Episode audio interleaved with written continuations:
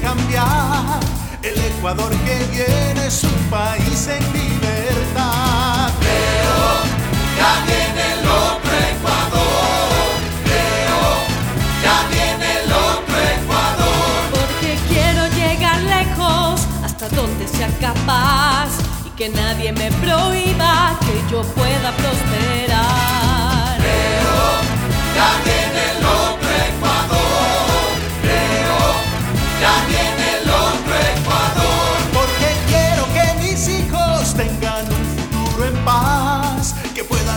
sus sueños.